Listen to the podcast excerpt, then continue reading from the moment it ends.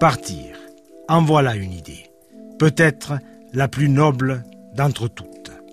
Les séchoirs. En cette période estivale, tous nos tracas et nos doutes pour leur préféré, la belle aventure et la carapate.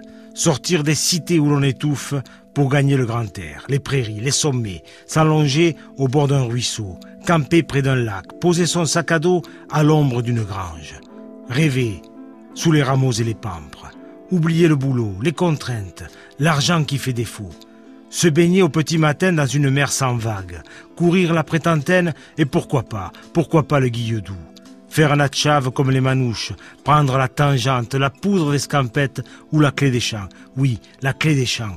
Mais à l'ancienne, avec un F, ou en l'écrivant clé, C-L-A-I-E, comme dans ce français champêtre où l'on évoquait une barrière dans les pâtures entreillages se souvenir de ces trains qui filent dans le soir et regarder tomber les étoiles d'un miroir brisé dans la nuit, respirer au grand soleil l'air des grandes saisons, vivre le nez dans l'herbe avec les myrtilles de l'enfance, respirer encore une fois l'ombre fraîche des cuisines d'antan, passer dans du linge étendu sous la fenêtre ouverte d'une belle des champs, retrouver le parfum mystérieux des adultes et cette promesse infinie qui parlait de sarabande, de dimanches en famille et de pays de plein vent.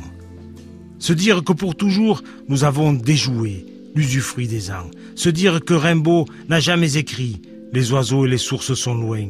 Se dire que Baudelaire n'a jamais dit Adieu, adieu vive clarté, dont nos étaient trop courts.